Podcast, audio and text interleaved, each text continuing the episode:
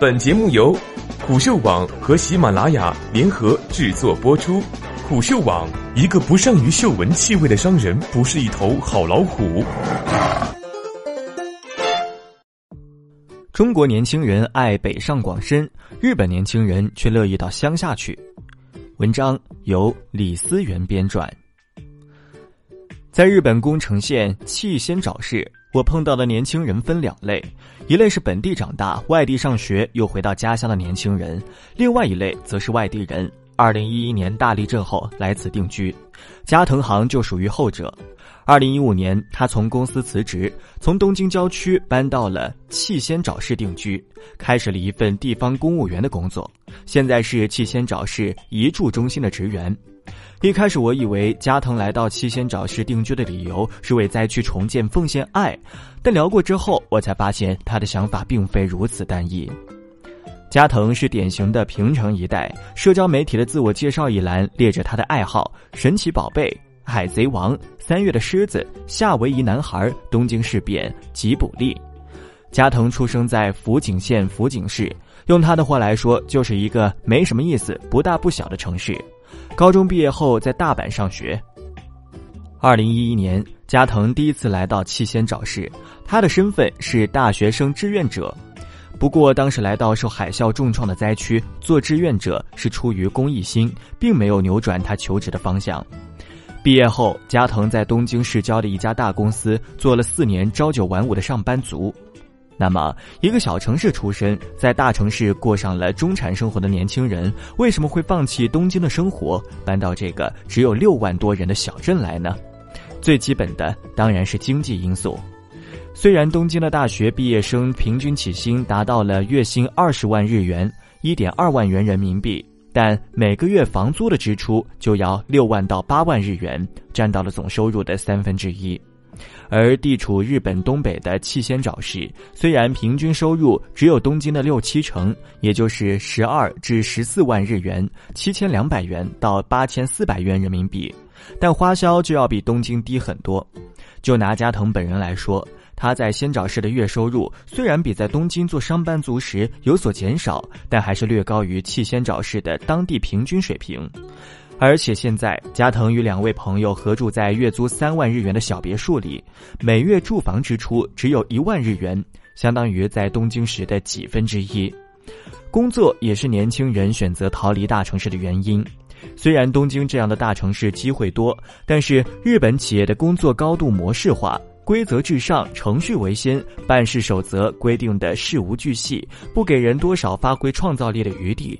普通上班族的工作就是按部就班，而且时至今天，日企依然讲究年功序列、论资排辈、薪资上涨，主要由入职年头决定。职位晋升对于二十出头的年轻人来说显得遥遥无期。日本劳务行政研究所的数字显示，日本企业内升任科长的平均年龄为三十二点七岁，部长为三十九点四岁。应酬也是职场生存必不可少的一部分，包括泡沫经济时代遗留下来的周末高尔夫文化。做一个工薪族，等于将包括私人时间在内的全部奉献给公司，而交换来的无非是一份独自在城市生活的薪水而已。来到仙气找事之后。加藤逃离了按部就班的工作，他现在工作的遗嘱中心就是帮助有意愿搬到这个渔港小镇的人在此长期定居。虽然属于公务员，但日常工作是举办活动、演讲、贩卖创意，经常出差加班。合作对象从本地中学生到外国企业家，工作自由度大，状态接近于创业公司，个人能力有很大的施展空间。另外，大城市与小城市的生活也是截然不同的。就拿出行和吃饭这两件事情来说，在东京养车、停车成本巨高，基本不在单身者的考虑范围之内。平时只能依靠电车出行，而上班族解决吃饭问题，就像我们在日剧中看到的那样，很多时候都依靠便利店来解决。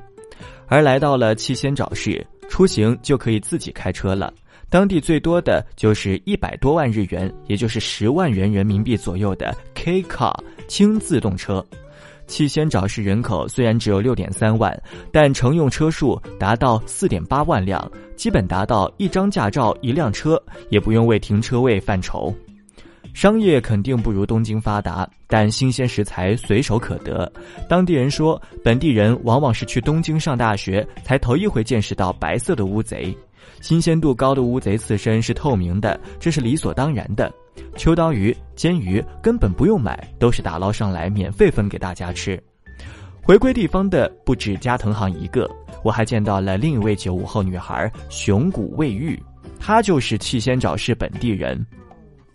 她原本打算在仙台找一份媒体广告业的工作，没有什么特别的理由，无非是想象中这个行业比较光鲜。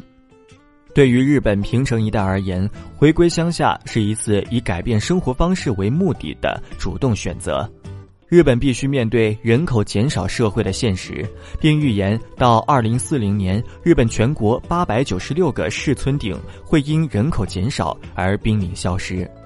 积极的移住成为了新下乡潮的关键词。过去多见老年人退休后搬到乡下度过晚年，现在则是年轻人对宜居的关心明显提升。客观上，收入差距仍然存在，是选择收入绝对值高的大城市，还是选择生活方式更加柔软多样的小地方？日本年轻人选择后者的越来越多。